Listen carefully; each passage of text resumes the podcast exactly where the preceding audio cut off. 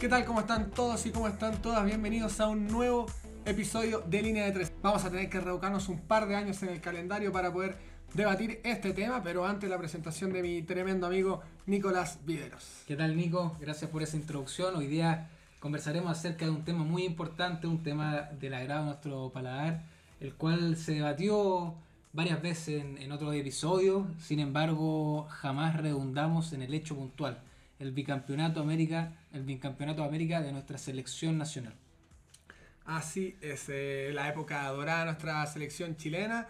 eh, esta fue la guinda de la torta, ¿no? Finalmente, el, el bicampeonato de América. También junto a nosotros, porque la gente lo pidió en exceso en nuestras redes sociales, Gonzalo Andrés Viveros Jofre.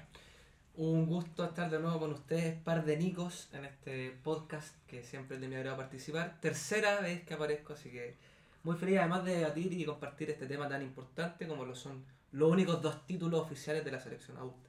No solo adulta, sino que en la historia, en la historia de Chile nunca, ni a nivel juvenil habíamos cosechado algún título. Para amenizar el debate, propongo un salud. Por favor. Salud, compadre. Salud. Salud. Bueno, ¿de qué hablaremos hoy día, Nico? Puntualmente, que tienes libretita, qué es lo que vamos a debatir. Bueno, vamos a recurrir a, la- a los apuntes.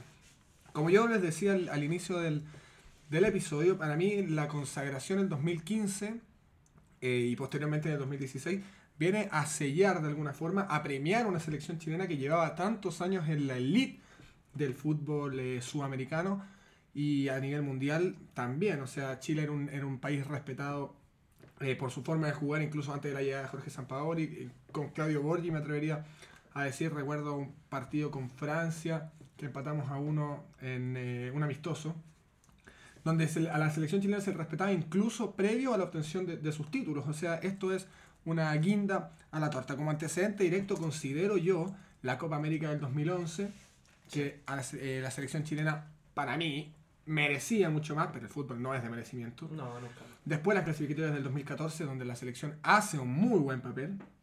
El Mundial de Brasil 2014, donde lamentablemente nos quedamos en el camino en octavos de final y bueno, la- después la obtención de las Copa América. Sí, yo creo que al final, si uno quiere irse al- a lo medular, el gran éxito de la selección chilena en la última década, incluyendo este bicampeonato de América, es gracias a la calidad de jugadores que fuimos sacando. Son ocho, ocho años que desde, desde chicos, desde la formación, desde el, el Mundial de, de, de Toulon, la competencia de Toulon, son los mismos jugadores que ya se conocían, que ya tenían el hábito de trabajar juntos, y como tú decís, el bicampeonato vino a consagrar algo que ya existía.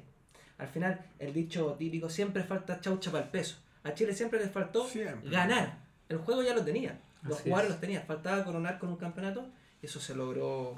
Y de qué mejor manera creo yo que obteniendo un bicampeonato de América el 2015 en, en nuestro propio país y el 2016 en la Copa nada más y nada menos que en la Copa Centenario en Estados Unidos y luego en, el entremedio entre esa Copa Centenario y la Copa de América en Chile Chile logró tener su mejor puesto en el ranking FIFA que fue en mayo de 2016 obteniendo su tercer puesto en el mundo. Estamos hablando de una generación en la cual se guió a través de mucho proceso, como bien lo decía Nico, de Claudio Borgi, Marcelo Bielsa, Jorge Sampaoli, José Zulantay y un sinfín de técnicos que lograron que este equipo llegara a la cima no solamente de Sudamérica, sino que del mundo. Yo, Yo- creo, yo creo que al final eh, Chile consagró una manera de jugar, un- un- una impronta futbolística, y eso lo llevó a cabo, o sea, a lograr estos dos campeonatos. Al final, el, el Chile de San Paoli para el 2015 y el Chile de Pizzi del 2016 no cambiaron mucho en cuanto al sistema de juego, a, a cuanto a la velocidad de juego. Los jugadores volaban, impresionante lo, física, lo físicamente fuerte que era esa selección. Llegó a consagrar el éxito, le sacó ventaja a todas las selecciones sudamericanas, Así a mi entender. Bueno, la verdad es que Chile siempre había sido un país de alguna forma eh, ninguneado, eh, siempre había sido visto en menos, los argentinos, de repente los brasileños que son eh, campeones por antonomasia, y esta selección que siempre daba que hablar, cuántos subcampeonatos cosechó nuestra, nuestra selección, como tú bien decías, le faltaba la chancha para el peso. Después de la obtención del 2015, incluso la Copa América, donde Chile es campeón invicto, eh, sufrimos el cambio de técnico de Juan Antonio Pizzi y con eso llegó también muchísima incertidumbre de cómo iba a ser el estilo de juego, sobre el camarín que se iba a generar, eh, ¿Qué iba a suceder? También con el tema de la sede, o sea, habíamos sido campeones en Chile, teníamos que ir a revalidar un título que, había sido muy difícil para nosotros obtenerlo en una primera instancia y la verdad que la Copa América Centenario del 2016, al menos a mí, me llega con muchísima, muchísima sorpresa. Yo no es que haya desconfiado de la selección en ningún momento, uno cuando juega a la selección somos todos chilenos y a apoyar en las buenas y apoyar en las malas, así como también cuando juega mi equipo. Pero, pero en un momento las- el campeonato del 2015 se vio muy duro en el papel y haberlo revalidado el 2016 conde- eh, condecora una, una selección buenísima, una selección que funcionaba de verdad como relojito. Como reloj. Esa, esa- esos movimientos dentro del terreno de juego que uno, que uno veía, pasaba un lateral, se metía al volante, la, la movilidad de los delanteros, la funcionalidad también del mediocampo, que era un engranaje Sí. increíble. Yo de verdad era una selección que daba gusto jugar. A mí, jugar. eh, para que no se me vaya al punto antes de que se termine la idea, en la Copa América Centenario tenía la misma sensación que tú, ese hecho de que la selección, si bien estaba bien constituida, eran prácticamente los mismos nombres de la nómina pasada para la, la Copa América 2015. No me convencía la selección hasta que llegaron los cuartos de final, nos enfrentamos con un México y le ganamos 7-0. O sea, fue un resultado que dijo, a ver, o sea, va a ser muy cliché, pero somos el campeón de América. Estamos defendiendo nuestro título, estamos defendiendo con honores que somos el mejor, la mejor selección del continente. Yo creo que entonces la segunda Copa América es en gran parte mérito, bueno, siempre lo es en el fútbol, mérito de los jugadores más que Juan Antonio Pizzi. Con todo el respeto que merece Pizzi, yo lo encuentro un técnico muy capaz, hizo cosas muy buenas en la Católica, ahora le está yendo más o menos. Pero ese grupo de jugadores ya sabía cómo jugar, llevaba dos años con San Paoli ya. Tenía, como tú dijiste, automatismo, mecanismos de juego que Marcelo Díaz se metía entre los centrales, los laterales bien abiertos llegar arriba. Y eso lo sabían los propios jugadores. Entonces, cuando empieza una nueva Copa América, después de haber salido campeón, los jugadores saben ellos mismos, nosotros fuimos campeones jugando de esta manera y lo vamos a seguir así con independencia de quien esté manejándonos, entre comillas, que es el técnico de turno. Así es. Bueno, Chile deja en el camino a rivales muy importantes en, ambas Copas América. En octavo nos cruzamos con Uruguay con el recordadísimo zapatazo de Mauricio Isla que, que deja batido al portero Muslera, después con Perú en semifinales y bueno, ambas finales que son con Argentina. Lo mismo en la Copa América Centenario, donde además de dejar en el camino a México, que, que a pesar de no ser sudamericano, tenía pergaminos Sí, para poder consagrarse eh, campeón y después, a mi parecer, en el papel el partido más difícil fue con la semifinal ante Colombia. Colombia también era uno de los grandes candidatos a hacerse de la, de la Copa América en una muy lluviosa... Partido accidentado. Mm, estuvo, se suspendió bastantes, Sí. bastantes minutos. Bueno, el Chapita fue en salida, fue uno de los anotadores, no recuerdo bien el segundo. Pero ahí ya, habiéndole ganado a Colombia, Argentina era el, el rival en el camino y a pesar de que no lo superamos, no lo superó la selección chilena en los 90 minutos, fue mejor. Eso, eso es injusto. Yo creo que Chile sí superó a Argentina tanto en el juego y bueno, lamentablemente, nos, lo queramos o no, los partidos cuando no se definen en 90 minutos se definen en penales. Entonces el campeón en penales tiene para mí el mismo mérito que un campeón que ganó en los 90 minutos. Sin duda alguna. A ver, yo para hacer un ejercicio ahora eh, quería decirles a Nico Algonza y a nuestros auditores y auditoras que están escuchando el programa, hacemos un pequeño repaso de la nómina que fue la selección del, del 2015 de la Copa América, partiendo con los tres arqueros, Claudio Bravo hoy en día en el Real Betis, Paulo García hoy en día en la, en, en la Liga Chilena, en Curicó, Johnny Herrera en Everton, los defensas vendría siendo José Rojas, Pepe Rojas, que en ese momento era un defensa indiscutido, Sí. creo yo, dentro de la selección por, el- el- el- por la campaña que tenía la Universidad de Chile.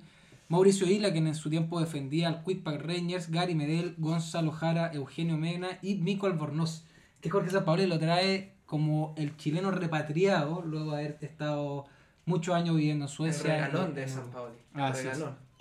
Para mí cumplía. ¿eh? Sí, para mí Para también mí, para mí cumplía. O sea, el puesto no porque haya sido regalón de San Pablo, sino que para mí cumplía. Había mejores mejor. laterales ¿Te izquierdos. parece? Sí, a mí me parece que sí, por lo menos un par. Acá a nivel chileno, al menos Parot es más que Nico Albornoz. En ese momento Luna- jugaba en Guachipato, Parot. Pero eso no es obstáculo. O sea, no un jugador porque juega en Europa o sea europeo tiene más pergaminos que uno que juega en la Liga Chilena. Es cierto. A mi gusto. Jambos y yo se me quedó en el tintero junto a los defensas. Medio campo está Charles Aranguis, que en ese momento estaba en la liga brasileña, en el Inter de Porto Alegre. Felipe Gutiérrez, apareciendo en la primera nómina jugando en el Tuente Fútbol Club. Era el gusto esa pared. Siempre Sí. está el Pipe Gutiérrez. Carlos Carmona, que fue reemplazado por Francisco Silva debido a una lesión que en ese momento eh, Carlos Carmona militaba en el Atalanta. Matías Fernández, que estaba en la Fiorentina, Arturo Vidal. David Pizarro, que estaba en la Fiorentina también. Jorge Valdía y Marcelo Díaz. Eso vendría siendo el mediocampo de la selección chilena en 2015.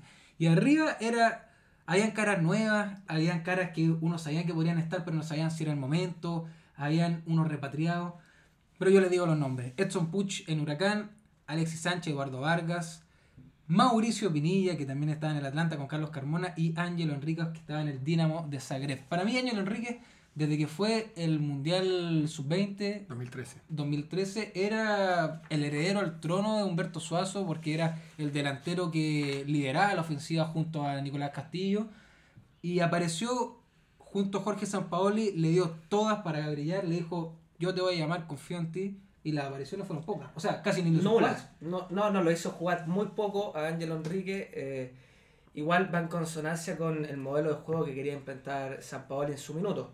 De esos cinco delanteros que nombraste, hay dos nueve de raza, nueve de goleador. Y esa selección chilena, más que con nueve, jugaba con un 10 o un 9 falso que podría haber sido Jorge. Valdivia. Entonces, para mí el número de delanteros está muy bien. Edson Puch lo utilizó en la primera Copa América.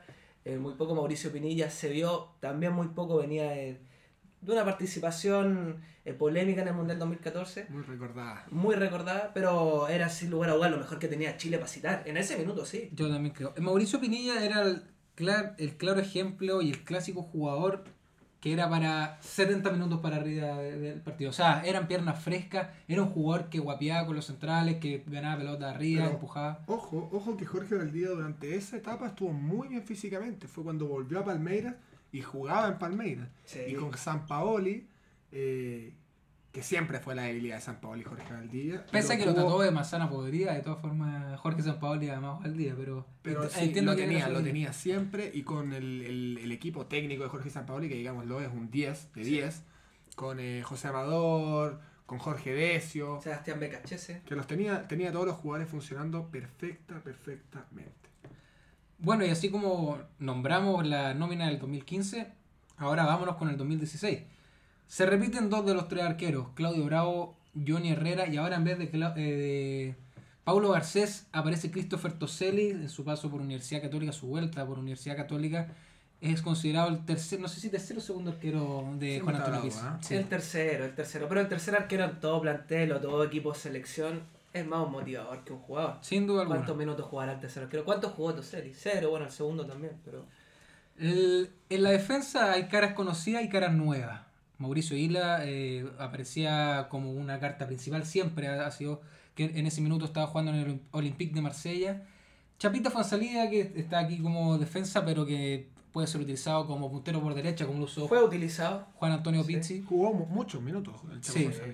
Gonzalo Jara, que estaba en la Universidad de Chile, Enzo Rocco, que estaba en el Español, Gary Medel, Eugenio Mena, que estaba en el Sao Paulo, Jambo Seyur y Gatos Francisco Silva, que también aparece como mediocampista aquí, pero fue utilizado como defensa. Y, Como central. y de manera, de manera eh, especial apareció en, la, en la nómina y, y el Gato Silva tiene eso, ¿ah? que lo ubican en donde sea en el terreno de juego y cumple y cumple a cabalidad. Es un buen gaffiter.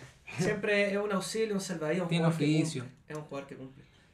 En el medio campo hay dos jugadores del Celta de Vigo, incluyendo un delantero que también del Celta de Vigo, don Marcelo Díaz y Pedro Pablo Hernández, sumando también a Arturo Vidal, Matías Fernández, Charles Arangui y Eric Pulgar, todos en, en equipo europeo en ese minuto.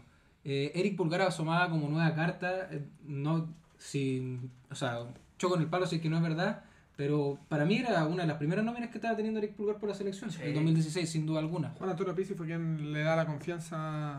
Después de haber tenido un buen paso por la Universidad Católica, se va a Italia, al Boloña en ese minuto, y empieza a asomar como titulares en diferentes nóminas, y luego empieza a hacerse cargo del, del club. O sea, yo me recuerdo ese Boloña de Eric Pulgar. Si no era el mejor jugador del equipo, era uno de los mejores. Era de los mejores. Ahora no. Sí. sí, no fue a sustituir a Marcelo Díaz en ese caso. No. Marcelo Díaz era el titular indiscutido y la pieza elemental de esta selección campeona de América. Marcelo Sí. Díaz para mí es el jugador, eh, Para mí, el motor. Juan Antonio. Pizzi llamó a Eric Pulgar para mostrarle el trabajo a Marcelo Díaz, que lo vea, que lo vea y para que hoy en día sea el sucesor de Marcelo Díaz. Sí. Creo yo que Que ahora lo es. 2020-2021 es Sí. sin duda el 5 o el 6 titular de la selección chilena y es quien hace la pega de que sea Marcelo Díaz. Bueno, y arriba en, en ofensiva teníamos a Edson Puch, que está en Liga Universitaria de Quito, si no me equivoco. Se me había olvidado Así completamente. Alexis Sánchez, Mauricio Pinilla, Nicolás Castillo y Eduardo Vargas.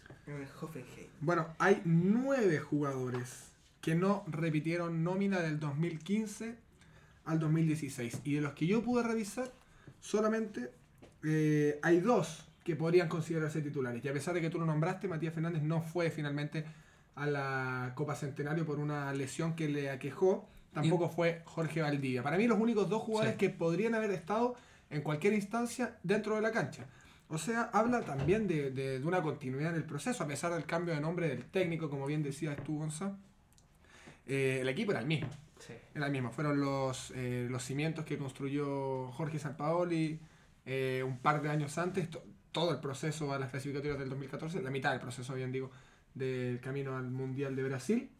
Y después agarra este, este el, el pergamino Juan Antonio Pizzi y hace, hace lo propio, ¿no? Sí. Pizzi también con bastante poco trabajo. Era lo que No, tenía que hacer y poco. le salió bastante bien. Yo no, no, no, no quiero ser majadero con esto, pero uno que, y todos acá nosotros, que a nivel amateur jugamos fútbol, cuando compartiste ya muchos años con otros compañeros, los movimientos salen solos. Alexis sabía que Isla lo estaba acompañando por la banda, sabía cuándo pasaba Bosellur.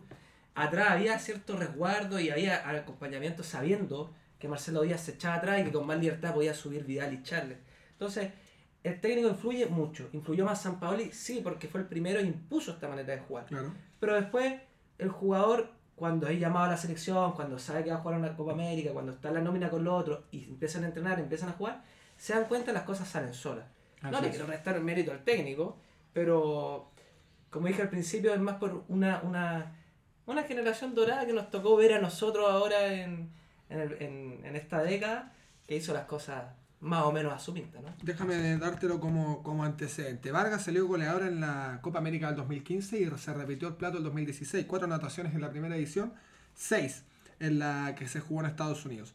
Chile fue invicto campeón en la Copa América del 2015. Lamentablemente perdimos en la primera fecha ante Argentina, en la, en la edición del centenario.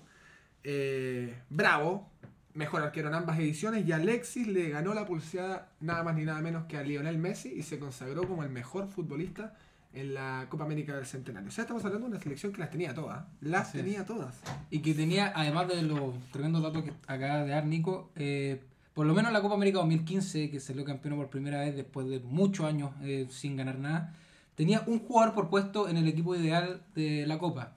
Claudio Bravo partía al arco. En los tres defensas vendría siendo Nicolás Otamendi de Argentina, Gary Medel y Jason Murillo de Colombia. Al medio, Arturo Vidal, Javier Macherano, Marcelo Díaz y Cristian Cueva de Perú. Y arriba dejando Lionel Messi, Pablo Guerrero y Eduardo Vargas. Ah, Hay un chileno por cada posición. Y el entrenador, Jorge Sampaoli, el entrenador en ese minuto de la selección nacional. La mitad Eh, del equipo era chileno. Así es. Ahora está bien, eh, uno piensa para estos equipos ideales que se arman para las copas, uno piensa que al menos el 50% tiene que ser de la selección campeona, ¿no? ¿Para qué jugamos las copas si el equipo ganador no va a ser Y así de- se ve en, la Copa América Centenario 2016, donde todos los jugadores del equipo ideal son finalistas. Claudio Bravo parte al arco, Mauricio Isla de lateral por derecha, Jan Bosillón por izquierda, Nicolás Otamendi con Gary Medel al medio. Otamendi, yo no sé para dónde lo sacaron para hacer el... y ya tampoco, ya aparecen las dos. En el medio campo está Javier Macherano nuevamente, Arturo Vidal también y Charles Arangui aparece nuevamente, o sea, aparece por primera vez en el 11 ideal, dejando arriba a Lionel Messi, Eduardo Vargas y a Alexis Sánchez, siendo el entrenador Juan Antonio Pizzi, entrenador también de la selección nacional. O sea, para mí en el 2015 hay un nombre más variado, eh, aparecen eh, jugadores colombianos, por Cristian ejemplo, Cueva. aparecen peruanos, dos peruanos, que si bien bueno, fueron buenos jugadores dentro de la competición, no sé si habrán alcanzado a estar en el once ideal. Quizás habrá sido una, una que otra actuación sobresaliente. de darle más participación. Lleguemos también que el- desde la Conmebol tiene que ser un poquito Sí, diplomático. estoy de acuerdo.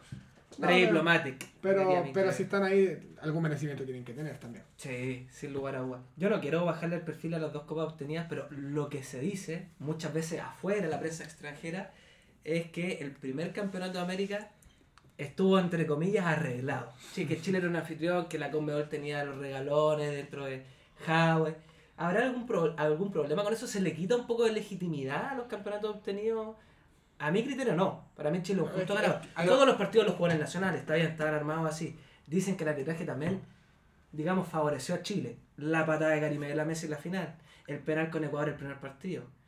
Esas cosas uno las puede mirar ahora ex post y dice, ¿qué tanto influyó Jadwe como Pero para- presidente de la NFP en ese minuto como para que se tomaran esas decisiones? ¿O Chile fue campeón por solo los futbolistas? Para eso quitémosle las Copas América Argentina que ganaron con Grondona, pues vendría siendo lo mismo y quedaría- quedarían con menos copas. Exactamente, Ah, por pero- eso yo, yo lo digo, yo creo que tiene más mito que realidad. Yo lo Para mí también. mesa, nada Para más. mí Sí, y es que es muy fácil opinar con. Yo siempre lo he dicho en, en- en los diferentes capítulos, es muy fácil opinar con el diario el lunes. Siempre. Es muy fácil opinar viendo 25 repeticiones en cámara lenta, en cámara rápida, por arriba, por abajo, por el medio.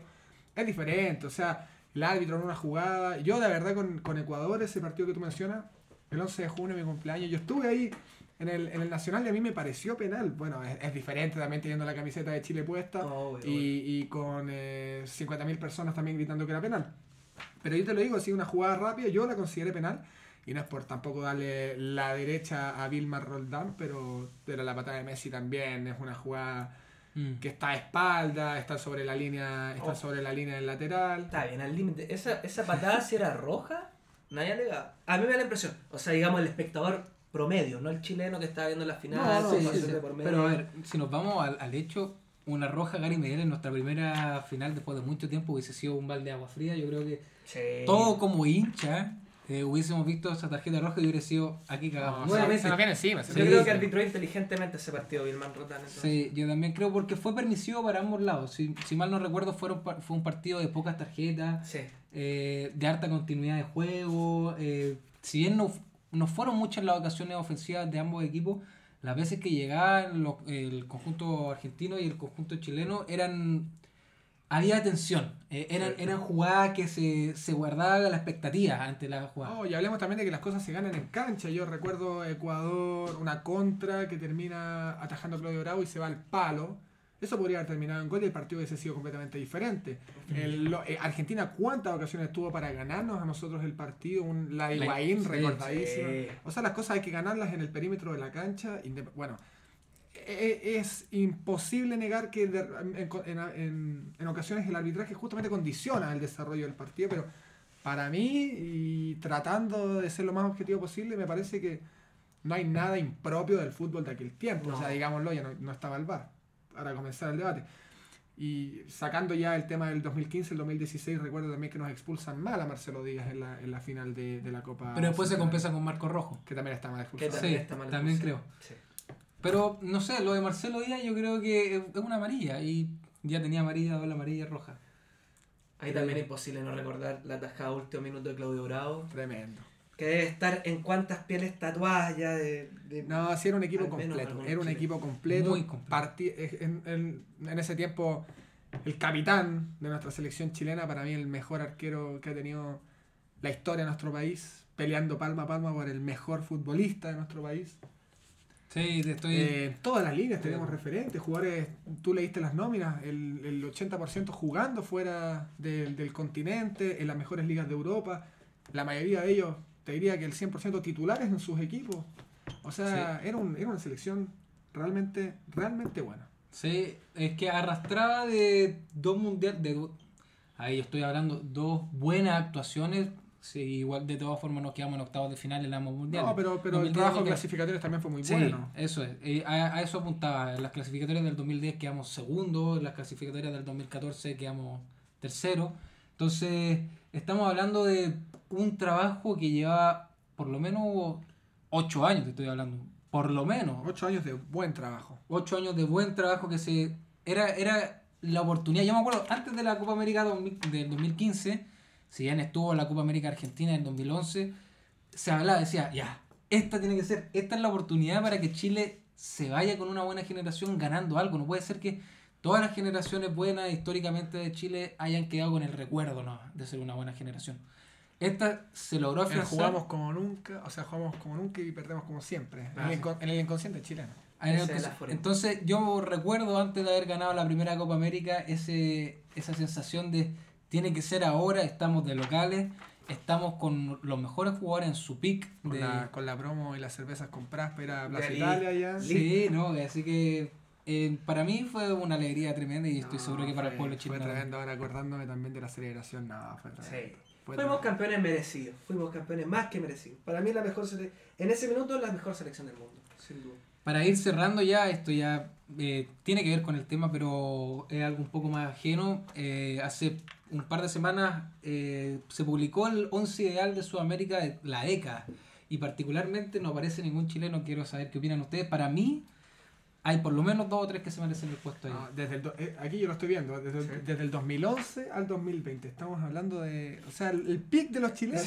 Están todos los bicampeones de América, El digamos, para elegirlo. Para, para decirle a los auditores y a la auditora, eh, los ideales Julio César en el arco arquero brasileño, Marcelo por la izquierda, Javier Macherano con Thiago Silva de centrales, Dani Alves por la derecha, al medio Casemiro con Lionel Messi y Ángel Di María, algo inexplicable para mí. eh, quisieron meter a personas como se lugar. Quisieron darle un lugar a Di María y a Messi en el medio campo. Sí.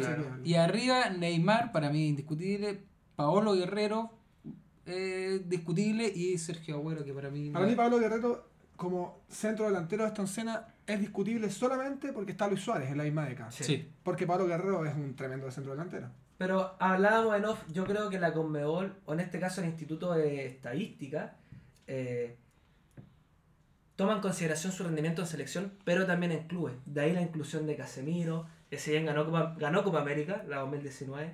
De ahí la inclusión de Paolo Guerrero. Yo creo que por lo menos deberían haber habido tres chilenos, a mi entender, que, que seguramente deben haber sido Bravo, eh, Vidal, y quizás Alexis, si uno piensa por Di María. Es que, es que Alexis, por, por méritos propios, podría estar, pero Sí. eh, la- las alternativas en delantera hay jugadores que se lo merecen mucho más porque, son, porque han tenido mejores rendimientos que, Sin duda. Que. Alexis. Pero Bravo y Vidal sin ninguna duda, por Sí, lo menos para mí. Para mí también. Bueno, con esto entonces vamos eh, cerrando este nuevo episodio de Línea de 3. Esperemos que les haya gustado. Esperemos que también opinen en nuestras redes sociales, arroba línea de 3 guion bajo al aire. Estén atentos también a nuestras historias y a nuestras publicaciones porque se vienen bastantes, bastantes sorpresas. Nada más, les queremos recordar que no somos expertos, sino que en este caso somos tres amigos opinando de lo que más nos gusta el fútbol. 22 atletas corriendo detrás de una pelotita por 90 minutos. Somos fanáticos, y créanos, porque somos fanáticos de putear al árbitro, de gritar a los jugadores y también de celebrar los golazos desde nuestro sillón. Que esté muy muy bien, les agradecemos la sintonía. Hasta luego.